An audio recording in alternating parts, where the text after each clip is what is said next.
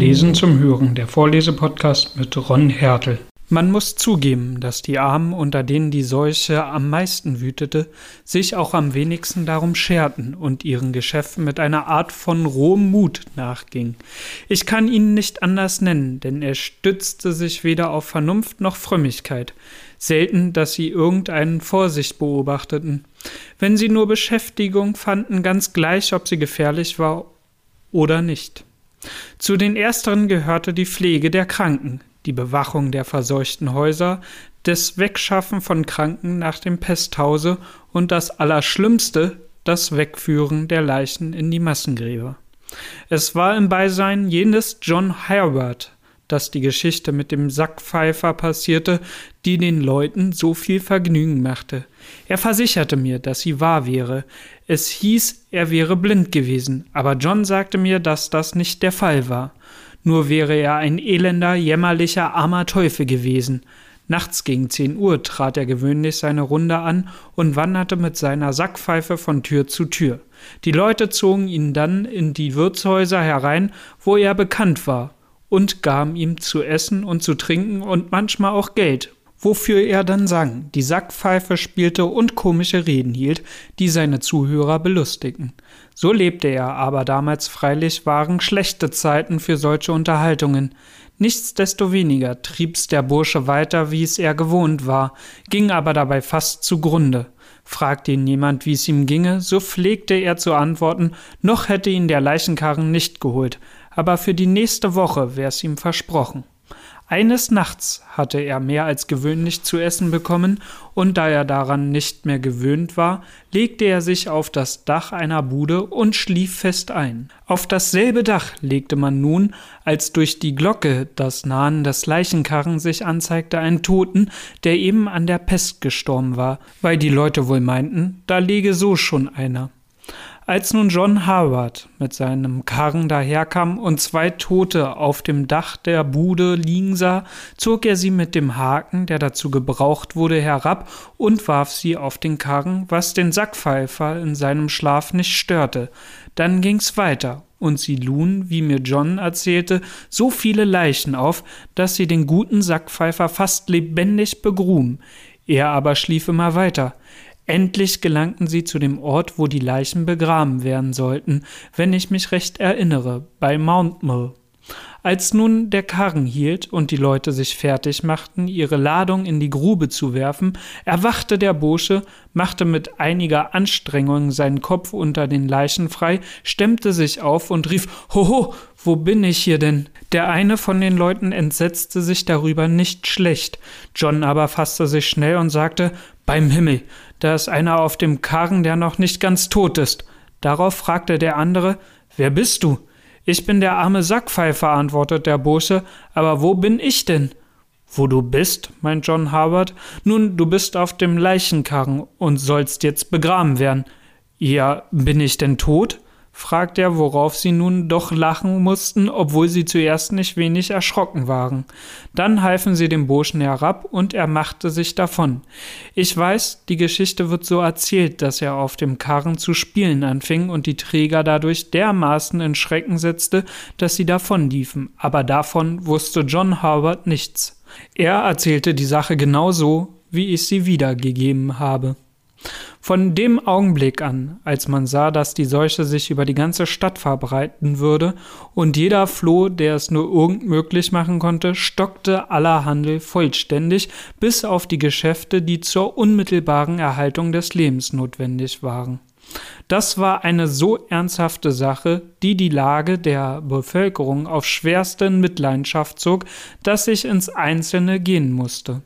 Ich will in folgendem die verschiedenen Volksklassen zusammenfassen, die dadurch sofort in verzweifelte Umstände gerieten.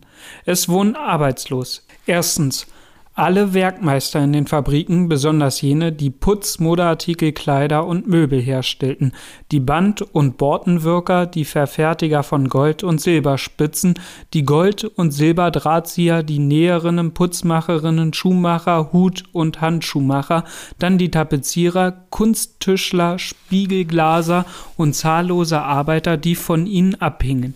Die Werkmeister hörten auf und entließen all ihre Arbeiter und Hilfsarbeiter. Zweitens, da der Handel gänzlich aufgehört hatte, denn nur wenige Schiffe wagten sich noch flussaufwärts und hinaus ging gar keins, wurden mit einem Male alle überzähligen Zollbeamten, die Bootsführer, Fuhrleute, Träger und alle, die sonst mit dem Handel zu tun hatten, entlassen und arbeitslos. Drittens, alle Bauarbeiter hatten nichts mehr zu tun, denn niemand hatte Lust, sich ein Haus zu bauen zu einer Zeit, da Tausende leer standen, so dass dadurch alle Maurer, Ziegelträger, Schreiner, Zimmerleute, Stuckakteure, Zimmermaler, Glaser, Schlosser und Dachdecker überflüssig wohnen. Viertens.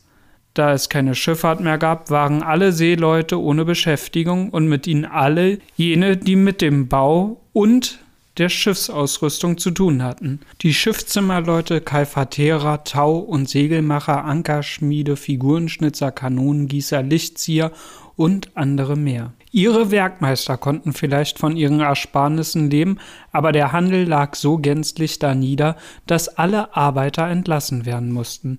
Dazu kam, dass auch der Bootsverkehr auf dem Flusse aufgehört hatte und damit auch die Bootsführer, Leichterführer, Bootsbauer und was sonst noch damit zusammenhängt, arbeitslos geworden waren. Fünftens. Alle schränkten sich so viel als möglich ein, sowohl die Geflohenen als jene, die in der Stadt geblieben waren, so dass eine Unmenge Dienstpersonal, Tagelöhner, Buchhalter und besonders Dienstmädchen entlassen wurden und ohne Hilfe auf der Straße lagen. Und das war wirklich eine schlimme Sache. Ich könnte noch ausführlicher werden, aber es mag genügen, im Allgemeinen festzustellen, dass jedes Geschäft aufhörte und damit den Armen die Arbeit und alle Möglichkeit, ihr Brot zu verdienen, abgeschnitten war. Im Anfang war denn auch ihre Lage schrecklich, bis die Wohltätigkeit sie ein wenig milderte. Viele flohen gleich hinaus aufs Land, die meisten aber blieben in London, bis der äußerste Mangel sie wegtrieb aber der Tod folgte ihnen auf ihrem Wege, und wirklich konnten sie als Boten des Todes gelten, denn sie trugen die Ansteckung hinaus und verbreiteten sie bis in die entfernteste Orte des Reiches. Von den entlassenen Dienstmädchen dagegen kamen viele als Pflegerinnen unter. In gewisser Weise muss man so traurig es klingt es als eine Erlösung bezeichnen, dass die Pest in der schlimmsten Zeit 30 bis 40.000 dieser armen arbeitslosen Leute hinwegraffte, die sonst eine unerträgliche Last bedeutet hätten. Die ganze Stadt hätte sie weder erhalten noch mit Nahrung versorgen können, und so wären sie dazu gezwungen worden, in der Stadt selbst oder in der Umgegend zu plündern um sich durchzubringen, was früher oder später das reinste Chaos herbeigeführt hätte. Die meisten starben im August und September, in welchen beiden Monaten die Sterberegister fast 50.000 Opfer verzeichneten. Genau waren diese Register freilich nicht, so viel ich glaube, und es konnte auch nicht wohl anders sein bei der allgemeinen Verwirrung. Die Leichenkarren arbeiten doch nur bei Nacht und in einigen Kirchspielen wurden die Toten überhaupt nicht eingetragen da Küster und Schreiber wochenlang fehlten. Wenn ich sage, dass die Kirchenspielbeamten in ihren Angaben nicht zuverlässig waren, so muss man andererseits berücksichtigen, dass das auch in einer solchen Zeit kaum möglich gewesen wäre. Viele von ihnen erkrankten selbst und starben vielleicht zur gleichen Stunde, als sie ihre Liste fertig hatten. In Stepney allein wurden während des Jahres 116 Küster, Totengräber und Leichenwagenkutscher und Träger von der Seuche hinweggerafft. Die Arbeit, die sie auszuführen hatten, erlaubte ihnen auch wirklich nicht genaue Listen von den Toten aufzunehmen, die in der Nacht alle durcheinander in die Gruben hineingeworfen wurden, denen niemand ohne die äußerste Gefahr nahe kommen konnte. In Aldgate, Cripplegate, Whitechapel und Stepney gab die wöchentlichen Listen 5, 6, 7 und 800 Tote an, während nach meiner Überzeugung und der meiner Mitbürger manchmal an 2000 in der Woche in diesen Kirchspielen starben. Von einem, der es wissen mochte und mich unter der Hand Einsicht in seine Aufzeichnung nehmen ließ, erfuhr ich, dass er die Anzahl der in einem Jahr an der Seuche Verstorbenen auf 100.000 berechnet, während die offiziellen Totenregister sie nur mit 68.590 angaben. Und nach dem, was ich mit eigenen Augen sah, und von anderen hörte, die auch Augenzeugen waren, glaube ich auch, dass 100.000 nicht zu hoch gegriffen war, außer denen, die auf den Landstraßen auf freiem Feld oder in verborgenen Schlupfwinkeln zugrunde gingen. Es war allgemein bekannt, dass eine Menge armer, verseuchter Geschöpfe, die schon halb blödsinnig durch ihr Elend geworden waren, aufs freie Feld oder in die Wälder wanderte, um hinter einem Busch oder einer Hecke das Ende zu erwarten. Die Bewohner der anliegenden Dörfer brachten ihnen aus Mitleid Nahrung, die sie in einiger Entfernung hinstellten, damit jene sie holen konnten, wenn sie dazu noch imstande waren, was oft genug nicht der Fall war. Kamen sie dann das nächste Mal, so fanden sie den armen Teufel tot und die Nahrung unberührt. Ich weiß von vielen, die auf diese Weise zugrunde gingen und könnte die Stelle so genau bezeichnen, dass ich mich anheischig machen wollte, ihre Gebeine dort auszugraben. Die Bauern gruben nämlich etwas entfernt davon ein Loch und zogen mittels langer Stangen, an denen ein Haken befestigt war, die Leiche hinein, worauf sie von weit her, so gut es gehen wollte, Erde darauf warfen. Dabei beobachteten sie genau, woher der Wind kam um nicht durch den Geruch angesteckt zu werden. Viele, viele Leute verließen so die Welt, ohne dass es jemals bekannt wurde. Ich weiß das hauptsächlich vom Hörensagen, denn ich selbst kam selten so weit hinaus, außer nach Bethnal Green und Hackney. Geschah es aber einmal, so sah ich immer aus der Entfernung eine Menge dieser armen Leute, Näheres konnte ich freilich nicht über sie in Erfahrung bringen, denn ob in der Stadt oder draußen wich man stets jedem aus, den man herankommen sah. Und da ich gerade vom Ausgehen spreche, muss ich doch erwähnen, was für ein gottverlassener Ort die Stadt in jener Zeit war. Die Straße, in der ich wohnte, ist eine der breitesten in den Vorstädten, aber die ganze Seite, wo die Fleischer wohnten, besonders außerhalb der Schlagbäume, glich eher einer Grünwiese als einer gepflasterten Straße. Es ist richtig, dass sie am äußersten Ende gegen Whitechapel zu nicht gepflastert war, aber auch auf dem gepflasterten Teil wuchs das Gras ganz dicht. Das darf nicht weiter Wunder nehmen, wenn man hört, dass auch in den großen Straßen in der inneren Stadt wie der London Hall und Bishopsgate Straße in Cornhill und sogar vor der Börse große Grasflecken waren. Kein Wagen, keine Kutsche war von morgens bis abends auf den Straßen zu sehen, höchstens einige Bauernkarren, die Bohnen, Erbsen, Heu und Stroh auf den Markt brachten, aber auch diese waren sehr spärlich. Droschken wurden nur gebraucht, um Kranke ins Pesthaus zu schaffen oder von Ärzten bei ihren Krankenbesuchen. Denn diese Droschken waren unheimliche Dinge und die Leute hatten wenig Lust, sie zu benutzen, weil man nie wusste, wer zuvor damit befördert worden war. Wie gesagt, man brachte damit die Kranken ins Pesthaus und andere Krankenhäuser und manchmal kam es vor, dass sie während der Fahrt darin starben. Solange die Seuche am ärgsten wütete, ließ sich nur sehr wenige Ärzte zu Krankenbesuchen bereit finden. Die berühmtesten waren tot, wie auch viele von den Wundärzten, denn durch einen ganzen Monat starben täglich 15 bis 1700 Tag aus, Tag ein. Zu dieser Zeit war die Arbeit, die Leichen auf Karren wegzuschaffen, so widerwärtig und gefährlich geworden, dass Klagen ergingen, die Träger geben sich keine Mühe mehr, sie aus den Häusern zu bringen, die ganz ausgestorben waren, sondern ließen die Leichen darin liegen, dass die Nachbarn es vor Gestank nicht mehr aushalten konnten und angesteckt wurden. Diese Pflichtvergessenheit nahm so zu, dass die Kirchenvorsteher und Polizisten beauftragt wurden, der Sache nachzugehen. Selbst die Friedensrichter mussten sich dazu herablassen, den Leuten Mut zuzusprechen, denn zahllose Träger starben an der Ansteckung durch die Leichen, und wäre nicht die Anzahl jener, die Arbeit und Brot um jeden Preis suchten, so groß gewesen, würde man kaum noch jemand zu solcher Arbeit gefunden haben, und die Leichen wären überall halb verfault herumgelegen. Man kann den Behörden nicht genug Dank wissen für die Art und Weise, wie sie sich des Beerdigungswesens annahmen. Sobald einer der Leichenträger der Seuche erlegen war, füllten sie seinen Platz sogleich mit einem anderen aus, was wie gesagt bei der Masse der Arbeitslosen nicht allzu schwer war, so dass man alles in allem niemals sagen konnte, die Lebenden wären nicht imstande gewesen, ihre Toten zu begraben. Je weiter die Seuche fortschritt, desto mehr nahm auch die Verwirrung der Bevölkerung zu. Was die einen in ihrem Fieber waren, andere in der Qual der Krankheit alles taten, ist nicht zu sagen. Einige trieben sich schreiend und weinend mit gerungenen Händen in den Straßen umher, andere beteten mit zum Himmel erhobenen Händen, um Gottes Barmherzigkeit anzuflehen.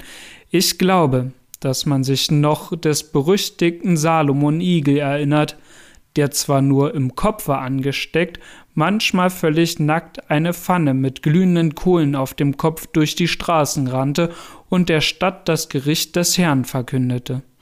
Ich will ja nicht entscheiden, ob dieser Geistliche wirklich verrückt war oder nicht und alles nur aus Mitleid mit den armen Leuten tat, die jeden Abend durch Whitechapel zogen und mit aufgehobenen Händen immer wieder flehten, verschone uns, lieber Gott, verschone dein Volk, das du durch dein heiliges Blut erlöst hast. Ich kann nicht gut über all diese Dinge sprechen, weil ich sie nur aus meinem Fenster sah, denn ich öffnete selten die Lehnen, solange die Pest am ärgsten wütete, und viele glaubten, dass kein einziger übrig bleiben würde. Ich selbst glaubte das auch und hielt mich über zwei Wochen im Hause. Aber dann konnte ich nicht mehr. Übrigens gab es immer Leute, die trotz aller Gefahr den Gottesdienst nicht versäumten, sogar in der ärgsten Zeit. Freilich hatten manche Pfarrer ihre Kirchen geschlossen und waren geflohen, wie die anderen Leute auch, aber doch nicht alle. Einige übten ihr Amt aus und hielten Gebetsversammlungen ab, mit kurzen Predigten oder Ermahnungen zur Buße und Besserung, solange man sie nur hören wollte. Die Dissenters machten es gerade so, auch in den Kirchen, deren Pfarrer tot oder geflüchtet waren, und es war auch wirklich keine Zeit für Religionsstreitigkeiten. Die Gnade Gottes hatten mich bisher noch immer verschont, und ich fühlte mich völlig wohl, nur machte mich der lange Aufenthalt zu Hause in der geschlossenen Luft allmählich ungeduldig. Endlich hielt dies nicht mehr aus und machte mich auf einen Brief an meinen Bruder auf die Post zu tragen. Auf der Straße war kaum ein Laut zu hören. Als ich zur Post kam, sah ich einen Mann in einem Winkel des Hofes stehen und zu einem Fenster hinauf mit einem zweiten sprechen. Ein dritter stand an der offenen Tür des Amtsraumes. In der Mitte des Hofes lag ein kleiner Geldbeutel aus Leder, der Geld zu enthalten schien und an dem zwei Schlüssel hingen aber keiner wollte ihn anrühren.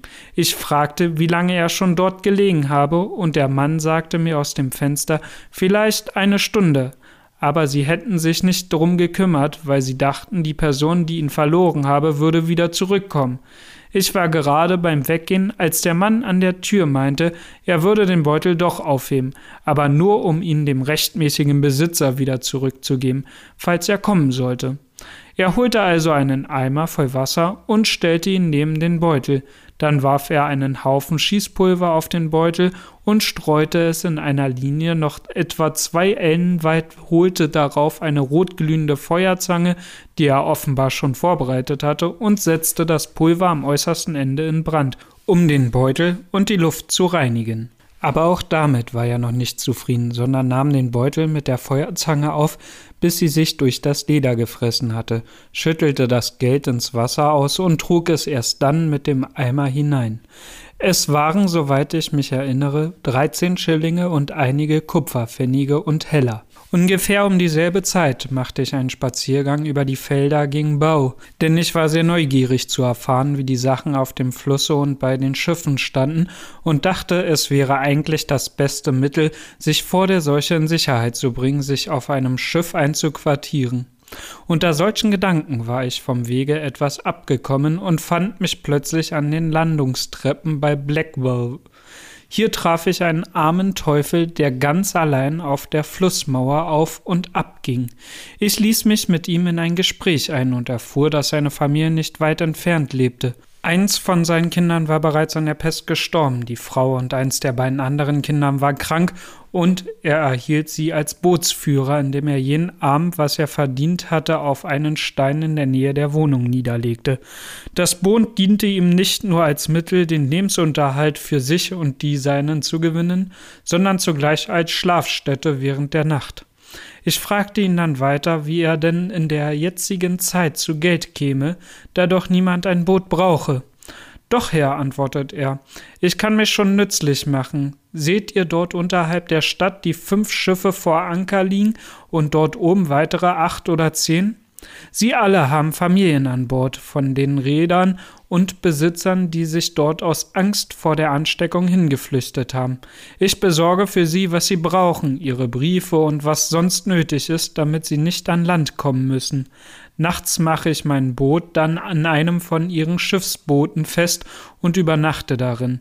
Und Gott sei Dank bin ich bis jetzt verschont geblieben. Ja, lässt man euch denn an Bord? fragte ich wenn ihr aus diesem so schrecklich verseuchten Orte kommt? An Bord komme ich auch nur selten, sagt er, sondern lasse, was ich gebracht habe, in ihrem Beiboot oder sie ziehen es auch hinauf. Übrigens wäre ich auch dann wohl keine Gefahr für sie, denn ich gehe niemals in ein Haus, nicht einmal mein eigenes, noch komme ich jemand in die Nähe, außer um Lebensmittel einzukaufen. Umso schlimmer, warf ich ein, denn ihr müsst doch die Lebensmittel von irgendjemand haben, und da dieser ganze Stadtteil aufs Ärgste verseucht ist, ist es schon gefährlich, nur mit jemand zu sprechen, und auch dieses Dorf ist viel zu nah an London, um sicher zu sein.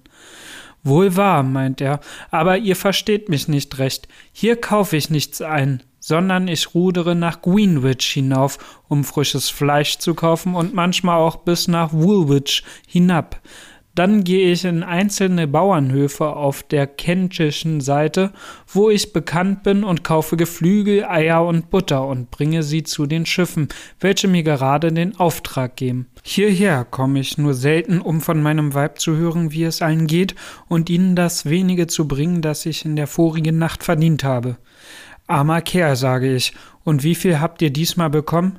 Vier Schillinge, was heutzutage für einen armen Teufel schon etwas heißen will, und außerdem haben sie mir noch einen Sack Brot, einen gesalzenen Fisch und etwas Fleisch mitgegeben.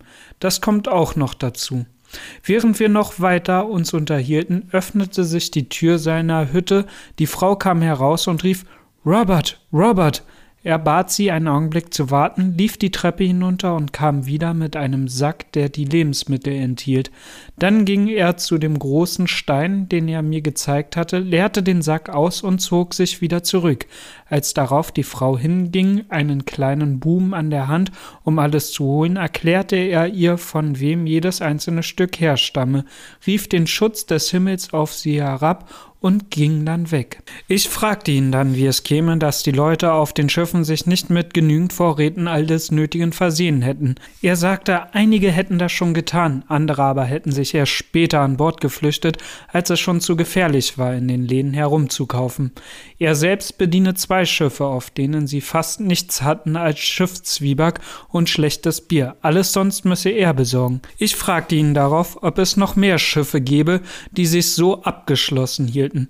Gewiss, sagt er, den ganzen Weg von einem Punkt gegenüber Greenwich bis Limehouse und Redriff ist der ganze Fluss voll, wo immer es Raum genug für zwei Schiffe gibt, nebeneinander zu liegen. Manche haben mehrere Familien an Bord. Darauf wollte ich noch wissen, ob niemals die Seuche hingekommen wäre. Er meinte, er hätte nichts davon gehört, außer auf zwei oder drei Schiffen, die aus Nachlässigkeit die Seeleute an Land hätte gehen lassen. Als er sagte, er würde wieder nach Greenwich fahren, sobald die Flut einsetzte, fragte ich ihn, ob er mich nicht mitnehmen und wieder zurückbringen wolle, denn ich hatte große Lust zu sehen, wie die vielen Schiffe auf dem Wasser lagen. Er sagte, wenn ich ihm als Christ und ehrlicher Mann mein Wort geben wolle, dass ich nicht angesteckt sei, so würde er mich fahren. Ich versicherte ihm, dass ich durch die Gnade Gottes bisher verschont geblieben war, dass ich in Whitechapel wohnte und nur durch das Bedürfnis nach frischer Luft herausgetrieben worden wäre und dass niemand in meinem Hause auch nur die leiseste Spur einer Ansteckung gezeigt habe. Nun, sagt er, da ihr Mitleid mit mir und meinem armen Leuten gezeigt habt, könnt ihr nicht so unbarmherzig sein, in mein Boot zu steigen, wenn ihr nicht gesund wärt. Denn das würde für mich und meine Familie den Untergang bedeuten. Seine Angst rührte mich so sehr, dass ich ihm sagte, ich wolle lieber meine Neugierde unterdrücken, als ihn in Unruhe versetzen, obwohl ich so gesund wäre wie nur irgendeiner auf der Welt. Aber davon wollte er nichts wissen und redete mir jetzt selbst zu, mit ihm zu kommen. So stieg ich denn, als die Flut einsetzte, ins Boot und er fuhr mich nach Greenwich hinüber. Während er seine Besorgungen machte, ging ich auf die Spitze des Hügels, an den sich die Stadt anlehnt, um einen Blick über den Fluss zu haben. Es war auch wirklich ein erstaunlicher Anblick. Die vielen Schiffe, die je zwei und zwei manchmal, wo es die Breite des Flusses erlaubte, zwei oder drei Reihen bildeten, und das nicht nur bis weit in die Stadt, sondern flussabwärts bis zum Knie von Longreach, also soweit man sehen konnte. Die Anzahl der Schiffe war nicht zu erraten, aber es mögen wohl an die dreihundert gewesen sein, und ich musste diesen Auskunftsmittel meinem Beifall spenden, durch das mehr als zehntausend Menschen sich hier vor der Ansteckung geschützt hatten und in völliger Sicherheit lebten. Später erfuhr ich, dass die Schiffe, als die Seuche noch heftiger wurde, ihren Platz veränderten. Einige stachen sogar in See und suchten die Häfen an der Nordküste auf, wo sie eben am besten unterkommen konnten. Aber ganz sicher war man freilich auch an Bord der Schiffe nicht. Eine ganze Anzahl Leute starb und wurde in den Fluss geworfen, manche in Särgen, andere ohne solche, die noch lange die Flut auf der Oberfläche des Wassers hin und wieder trieb. Ich bin jedoch überzeugt, dass es sich in solchen Fällen stets um Leute handelte, die sich zu spät auf die Schiffe zurückgezogen und schon angesteckt waren, wenn sie selbst auch nichts davon merken, so dass man in Wahrheit sagen kann, die Seuche kam nicht auf die Schiffe, sondern die Menschen brachten sie erst hin. Das waren auch immer jene Schiffe, auf denen man nicht für Vorräte hatte sorgen können und um solche an Land schicken musste, wodurch die Ansteckung unversehens hingelangte. Ebenso wie die wohlhabenderen Leute auf die Schiffe flohen, hatten die Armen ihre Treckschuten, Schmacken, Leichter und Fischerboote und viele besonders die Bootsführer lebten vollständig auf ihren Fahrzeugen. Die letzteren gewannen allerdings nicht viel dabei, denn beim Einkaufen von Lebensmitteln wurden sie angesteckt und starben in Haufen, oft Mutterseelen allein in ihren Booten, wo man sie erst auffand, als sie sich schon in einem unbeschreiblichen Zustand der Auflösung befanden. Die Lage der Seeleute in diesem Stadtteil war wirklich höchst bejammernswert und verdiente das größte Mitleid, aber zum Unglück war das eine Zeit, in der jeder zuerst an seine eigene Sicherheit dachte und sich mit dem Elend des Nächsten nicht abgeben konnte. Alle hatten den Tod vor ihrer Türe oder schon im Hause und wussten weder wohin zu fliehen, noch was sonst sie tun sollten. Dadurch wurde alles Mitleid erstickt und die Selbsterhaltung zum obersten Gesetz. Kinder verließen ihre Eltern, Eltern ihre Kinder, wenn das auch vielleicht nicht so häufig vorkam. Schreckliche Geschichten waren in Umlauf von Müttern, die in ihrem Wahnsinn ihre eigenen Kinder umgebracht hatten. Die eine ereignete sich nicht weit von meiner Wohnung. Das arme, von Sinn gekommene Geschöpf lebte nicht einmal mehr so lange, um zum Bewusstsein ihrer Untat zu kommen, geschweige denn dafür bestraft zu werden. Wundern darf man sich darüber nicht, denn die ununterbrochene Todesgefahr zerstörte alles Mitgefühl und alle Sorge für andere. Ich rede natürlich nur im Allgemeinen, denn es gab auch Beispiele einer unauslöschlichen Liebe, von Mitleid und Pflichtgefühl, von denen ich einige durch Hörensagen erfuhr. Für die Wahrheit in allen Einzelheiten kann ich freilich nicht einstehen. Ehe ich näher darauf eingehe, möchte ich noch bemerken, dass das ärgste Schicksal von allen Menschen in dieser Unglückszeit die schwangeren Frauen traf. Kam ihre Stunde und stellte sich die Wehen ein, so blieben sie ohne jede Hilfe. Weder Hebammen noch mitleidige Nachbarinnen kamen zu ihnen. Die meisten Hebammen waren schon gestorben, besonders jene, die unter den Armen ihren Beruf ausübten. Die besseren waren geflohen, so dass es den armen Frauen, die nicht einen unerhörten Preis zahlen konnten, so gut wie unmöglich war, eine zu bekommen die man haben konnte, waren meistens ungeschickte und unwissende Weiber, und die Folge war, dass eine unglaubliche Anzahl von Schwangeren in das haarsträubendste Elend gerieten. Viele wurden bei der Entbindung durch die Dummheit jener sogenannten Hebammen zugrunde gerichtet und zahllose Neugeborenen, ich möchte sagen, ermordet, wobei sie sich darauf hinausredeten, sie hätten auf Kosten des Kindes die Mutter retten wollen. Oft genug starben Mutter und Kind, besonders wenn die Mutter schon verseucht war und nun niemand sich in ihre Nähe wagte. Viele starben während der Geburt, in anderen Fällen lebte das Kind, hing aber noch durch die Nabelschnur mit der toten Mutter zusammen. Man konnte wirklich damals von ihnen sagen, Wehe in diesen Tagen den schwangeren Müttern und jene, die ihre Kinder säugen. Das Elend der stillenden Mütter war fast ebenso groß. Viele Kinder gingen zugrunde, weil ihnen die Amme fehlte. Man fand Kinderleichen bei der toten Mutter, die an nichts als Nahrungsmangel gestorben waren. Andere wurden durch die Ammen angesteckt, ja selbst durch die eigene Mutter, die ohne es zu wissen ihnen das Gift mit der Milch einflößte. Sollte jemals wieder solch eine Seuche auftreten, so meine ich, dass alle schwangeren oder stillenden Frauen die Stadt verlassen sollten, denn ihr Elend ging wahrhaftig über alles menschliche Maß hinaus. Ich könnte manche Schauergeschichte erzählen von noch lebenden Kindern, die an der Brust ihrer bereits erkalteten Amme oder Mutter saugten. In meinem Kirchspiel geschah es, dass eine Mutter, deren Kind nicht ganz wohl war, zum Apotheker schickte, er möchte sich's ansehen.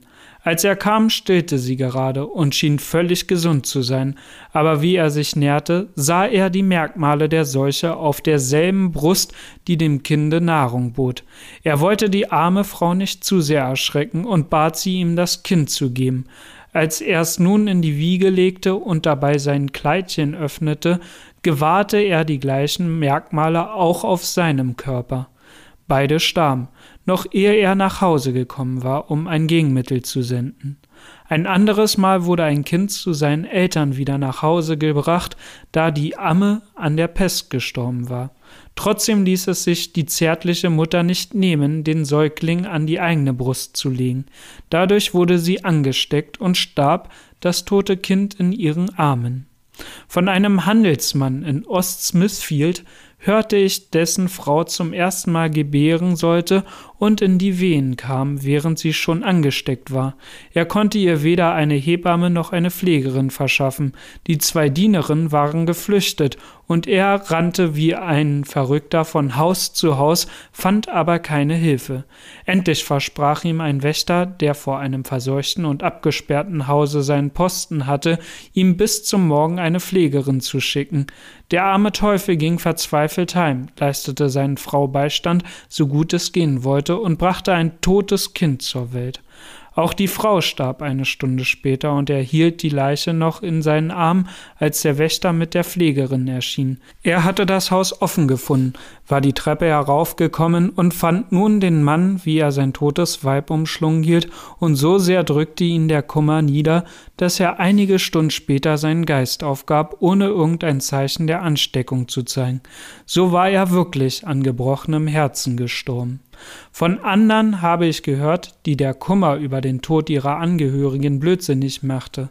Einer insbesondere wurde von seinem Trübsinn so völlig überwältigt, dass nach und nach sein Kopf förmlich zwischen die Schultern hineinsank. Er verlor allmählich Stimme und Empfindung. Das Gesicht lehnte sich gegen das Schlüsselbein und konnte nur mit Gewalt aufgerichtet werden. Der arme Teufel kam nie mehr wieder zu sich, sondern blieb fast ein Jahr in diesem Zustande, ehe er starb. Niemals schlug er die Augen auf oder richtete seinen Blick auf einen der ihn umgebenden Gegenstände. Ich spreche jetzt von der Zeit, als die Pest im östlichsten Teile der Stadt wütete.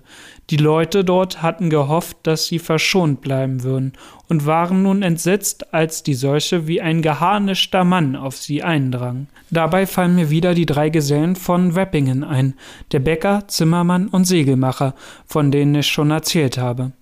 Als sie sahen, dass sie nirgends mehr Arbeit bekommen könnten, entschlossen sie sich, sich vor der Seuche davonzumachen, und da sie haushälterisch angelegt waren, wollten sie versuchen, so lange als möglich von ihren Ersparnissen zu leben und dann zusehen, wie sie weiterkämen. Aber zuerst wurde noch viel hin und her geredet, wegen der Ausrüstung und der Straße, die sie einschlagen wollten. Besonders waren sie wegen eines Unterkommens zur Nachtzeit besorgt, aber dabei hatte der Bäcker, der wie man sich erinnern wird, früher Soldat gewesen war, einen guten Einfall, indem er vorschlug, der Segelmacher solle ihnen ein kleines Zelt fertigen. Der einzige Einwand, der dagegen gemacht wurde, war der, dass es zu schwer zum Tragen wäre, da sie ja schon alles Mögliche mitzuschleppen hatten und das Wetter recht heiß war, denn es war um Mitte Juli. Aber auch in dieser Sache kam ihnen das Glück zur Hilfe.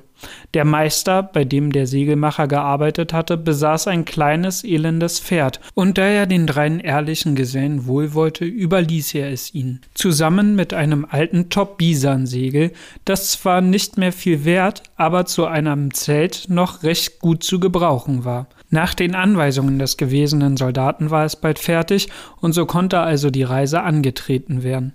Ihre Ausrüstung bestand aus dem Zelt, dem Pferde, einer Flinte, da der Bäcker sich seines früheren Standes erinnerte und nicht ohne Waffe ausziehen wollte, einem kleinen Sack mit Werkzeugen für den Zimmermann und ein wenig Geld, das in eine gemeinsame Kasse zusammengelegt wurde. Da der Wind bei ihrem Ausmarsch aus Nordwesten blies, so entschlossen sie sich, in dieser Himmelsrichtung vorzugehen. Dabei gab's gleich die erste Schwierigkeit, weil sie stark verseuchte Stadtteile hätten berühren müssen.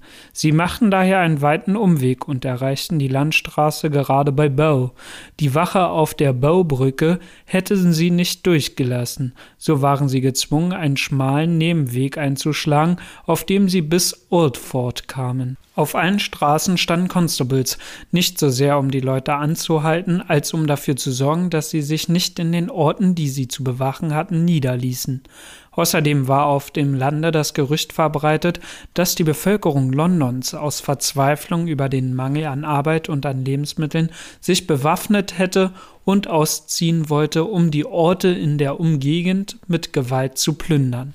In Oldford wohnen die drei Wanderer nur ausgefragt, und da sie eher vom Lande als aus der Stadt zu kommen schienen, benahmen sich die Leute ganz freundlich gegen sie.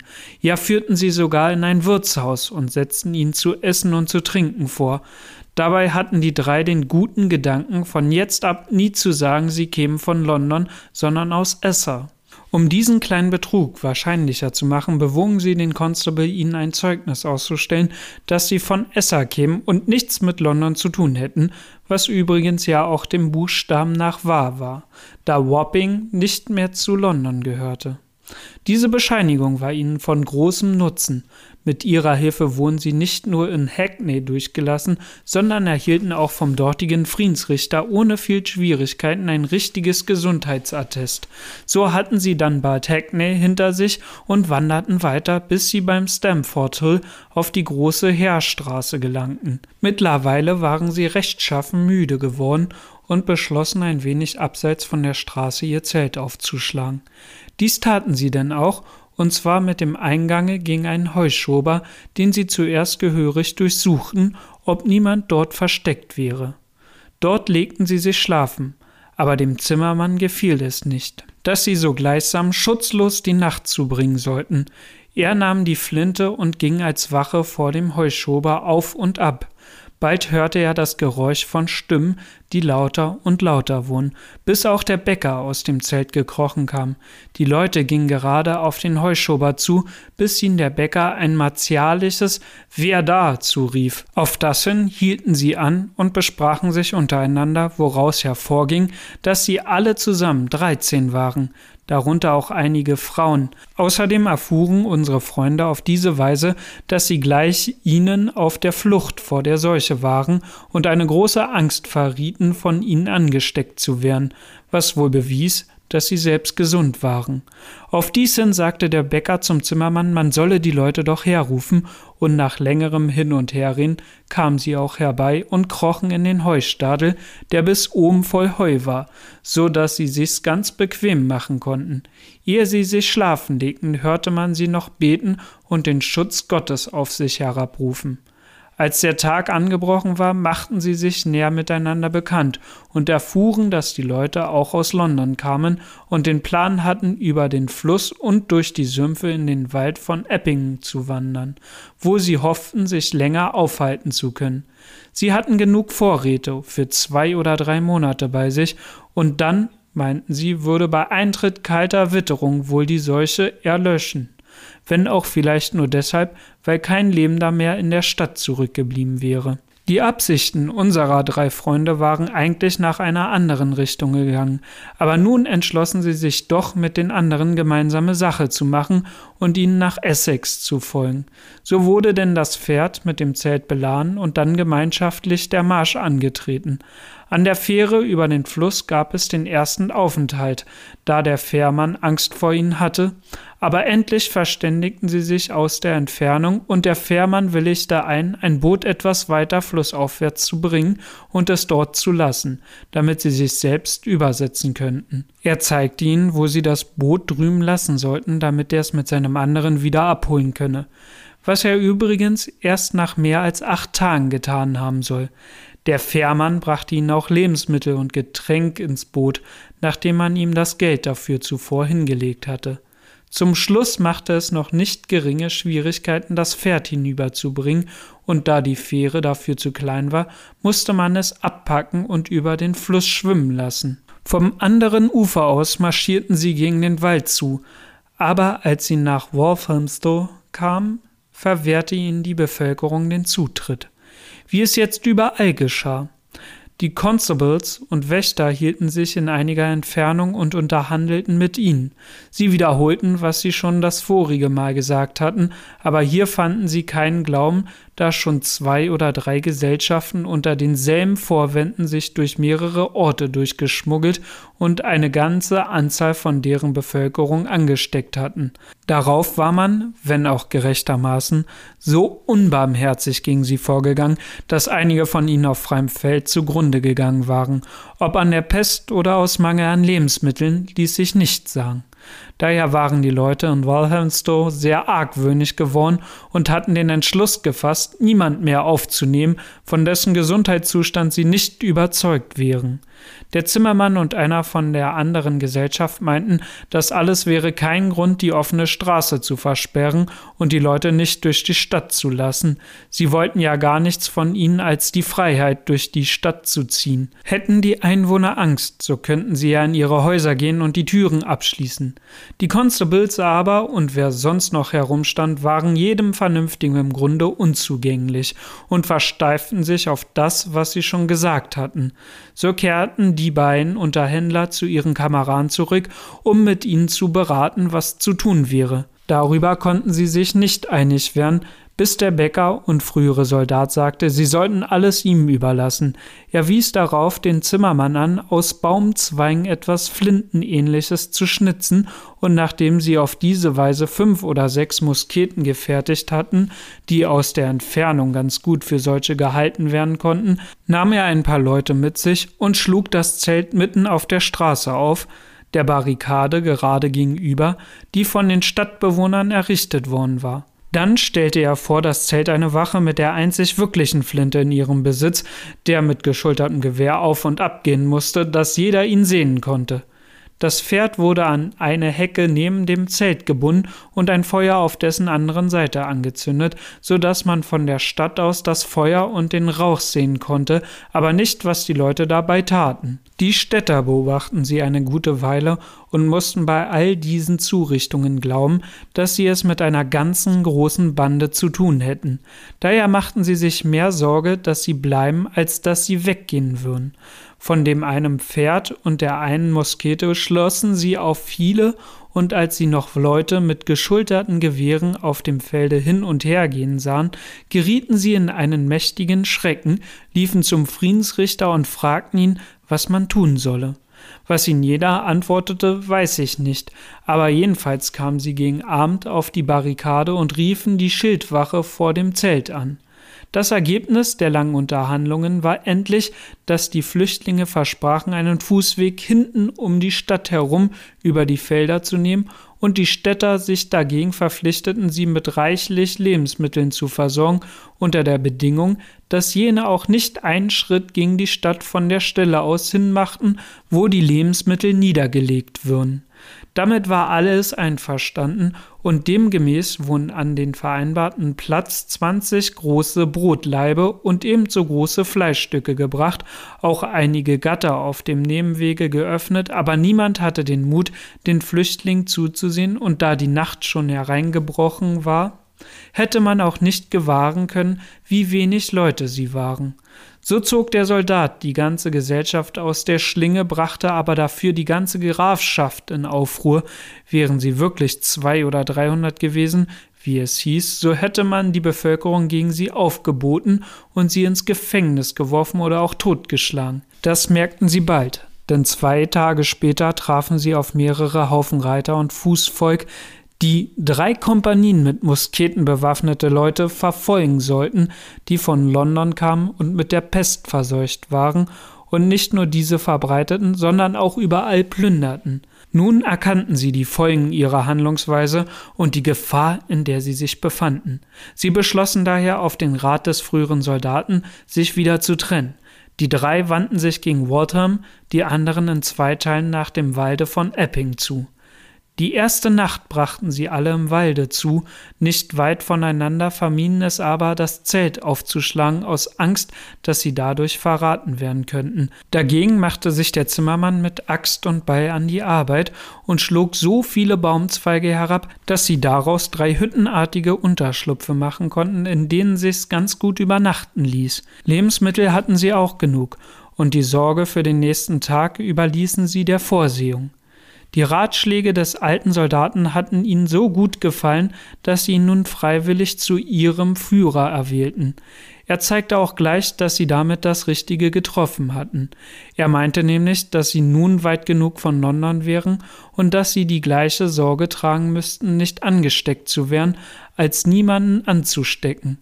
Gewaltsam wollten sie nicht vorgehen, und daher müssten sie sich den getroffenen Maßregeln anbequemen, damit waren sie alle einverstanden und setzten am nächsten Tage ihren Marsch gegen Epping zu fort.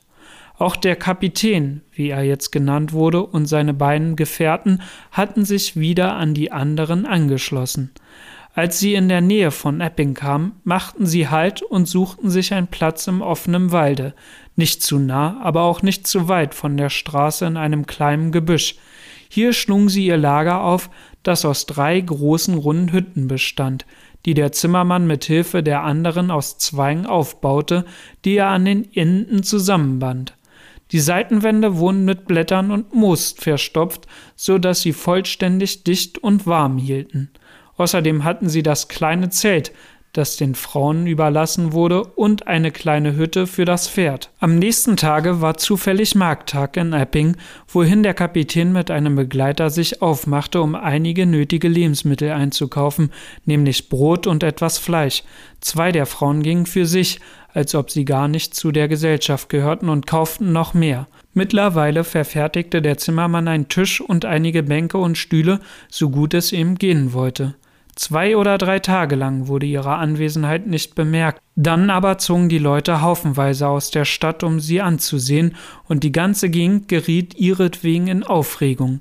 Anfangs hatte man Angst, ihnen nahe zu kommen, und die Flüchtlinge selbst waren froh, wenn dies nicht geschah, denn das Gerücht ging, dass die Pest auch in Wortham ausgebrochen sei und bereits auf Epping übergegriffen habe. Daher bat sie der Kapitän nicht in ihre Nähe zu kommen, da sie alle völlig gesund wären und weder von ihnen angesteckt werden noch auch hören möchten, dass sie die Seuche zu ihnen gebracht hätten. Darauf erschienen die Kirchspielbeamten und fragten aus der Entfernung, wer sie wären und mit welchem Recht sie sich hier aufhielten. Der Kapitän antwortete ganz aufrichtig, sie wären arme Flüchtlinge aus London die dem kommenden Elend sich hätten entziehen wollen, um ihr Leben zu retten und die weder Freunde noch Verwandte besäßen, wohin sie sich hätten flüchten können. Zuerst wären sie nach Inslington gezogen, da aber die Seuche auch dahin gekommen sei, wären sie weitergewandert. Und weil sie voraussetzten, dass die Inwohner von Epping ihnen doch verwehrt hätten, in die Nähe der Stadt zu kommen, hätten sie nun ihr Lager unter dem freien Himmel aufgeschlagen und nehmen freiwillig all die Beschwerlichkeiten eines solchen Aufenthalts auf sich, lieber als dass irgendjemand ihnen vorwerfen könnte, er wäre durch sie zu Schaden gekommen. Zuerst wollten die Leute von Epping nichts davon hören, dass sie da blieben und befahlen ihnen weiterzuwandern. Dies wäre kein Platz für sie, und wenn sie auch behaupten, gesund zu sein, so möchten sie doch, ohne es zu wissen, schon angesteckt sein und die ganze Gegend anstecken, und deshalb könne man sie hier nicht dulden. Der Kapitän verhandelte mit ihnen in aller Geduld weiter und hielt ihnen vor, dass sie alle von London, wohin sie ihre Landesprodukte verkauften, lebten und ihre Höfe erhielten, und dass es nicht recht wäre, so unbarmherzig gegen Londoner zu sein, durch die sie so viel verdienten. Später würden sie sich nur mit Reue daran erinnern, wenn es sich herumspräche, wie ungastlich, unfreundlich und barbarisch sie sich gegen Bewohner von London verhalten hätten, die vor dem schrecklichsten Feinde des Menschengeschlechtes geflüchtet wären. Von nun an wäre jeder Eppinger in London verfemt und der Pöbel würde ihnen Steine in den Straßen nachwerfen, wenn sie wieder zum Markt kämen. Die Eppinger erwiderten darauf, in Walthamstow wäre eine ganze Bande erschienen, die auch behaupteten, sie wären alle gesund und hätten gedroht, die Stadt zu plündern und mit Gewalt ihren Weg fortzusetzen. Fast 200 wären sie gewesen, mit Waffen und Zelten wie eine richtige Armee. Durch die Drohung, sonst sich alles selbst zu nehmen, hätten sie Lebensmittel von der Stadt erpresst und die ganze Umgegend wäre von ihnen verseucht worden. Wahrscheinlich gehörten auch sie zu dieser Bande und verdienten, ins Gefängnis geworfen zu werden, bis sie Schadensersatz geleistet hätten für alles, was sie angerichtet und für die Angst und den Schrecken, in die sie die ganze Gegend gestürzt hätten. So wurde noch lange hin und her geredet, bis endlich der Kapitän sagte, sie würden nichts mit Gewalt nehmen, selbst wenn die Eppinger ihre Herzen gänzlich jedem Mitleid verschlössen, und wenn dann das wenige, das sie hätten, verbraucht wäre, so müssten sie ihm nach dem Willen Gottes zugrunde gehen. Seine vernünftige und ruhige Art zu reden hatte eine solche Wirkung auf die Eppinger, dass sie fortgingen und obwohl sie wohl mit ihrem Bleiben nicht einverstanden waren, taten sie doch auch nichts, sie zu vertreiben, so dass die armen Teufel die nächsten drei oder vier Tage Ruhe hatten. Mittlerweile hatten sie sich mit einem Lebensmittelladen am Rande der Stadt in Verbindung gesetzt, der ihnen die nötigsten Bedürfnisse in der üblichen Weise lieferte, indem die Lebensmittel in einiger Entfernung auf die Erde gelegt wurden. Das junge Volk kam inzwischen oft bis ganz nah ans Lager, stand da herum, schaute sich alles an und unterhielt sich mit ihnen, wobei aber immer noch ein Zwischenraum aufrechterhalten wurde, dass man hörte, wie sie am ersten Sonntag beteten und ihre Sonntagsfeier mit Psalmen singen begingen, machte einen guten Eindruck, so dass allmählich die Stimmung der Leute umschlug und man sie mit Mitleid zu betrachten begann. Die Folge davon war, dass nach einer schweren Regennacht ein gewisser Landedelmann, der in der Nachbarschaft lebte, ihnen einen Karren mit zwölf Bündeln Stroh schickte, um darauf zu liegen und die Dächer ihrer Hütten damit zu decken. Der Kirchspielgeistliche sandte ihnen auch, ohne von dem ersteren Geber zu wissen, zwei Scheffel Weizen und einen halben Scheffel weiße Erbsen. Nachdem diese beiden so begonnen und ein Beispiel der Nächstenliebe gegeben hatten, schlossen sich bald andere an und verging kaum ein Tag, der ihnen nicht irgendeine Gabe brachte. Einige schickten Sessel, Tische und solche Haushaltsgegenstände, die sie nötig hatten, die dritten Ton- und Küchengeschirr. Dadurch ermutigt, baute ihn der Zimmermann in wenigen Tagen einen großen Schuppen oder ein Haus mit Dachsparren, einem richtigen Dach und einem oberen Stockwerk, wo sie trocken hausen konnten, denn das Wetter begann jetzt Anfang September allmählich feucht und kalt zu werden. Auf der einen Seite errichtete er noch eine Erdmauer mit einem Kamin darin, und ein anderes Mitglied der Gesellschaft fabrizierte dazu mit unsäglicher Mühe und Arbeit einen Rauchfang, um den Rauch hinauszulassen. Solltet ihr Verbesserungsvorschläge oder Ergänzungen haben, könnt ihr mir sehr gerne schreiben unter vlzhpodcast@gmail.com. Ihr könnt mir auch gerne eine Nachricht über den Hashtag VLZH Podcast bei Twitter zukommen lassen oder ihr benutzt ganz einfach die Kommentarfunktion auf meiner Homepage, nämlich auf www.vlzhpodcast.blogspot.com.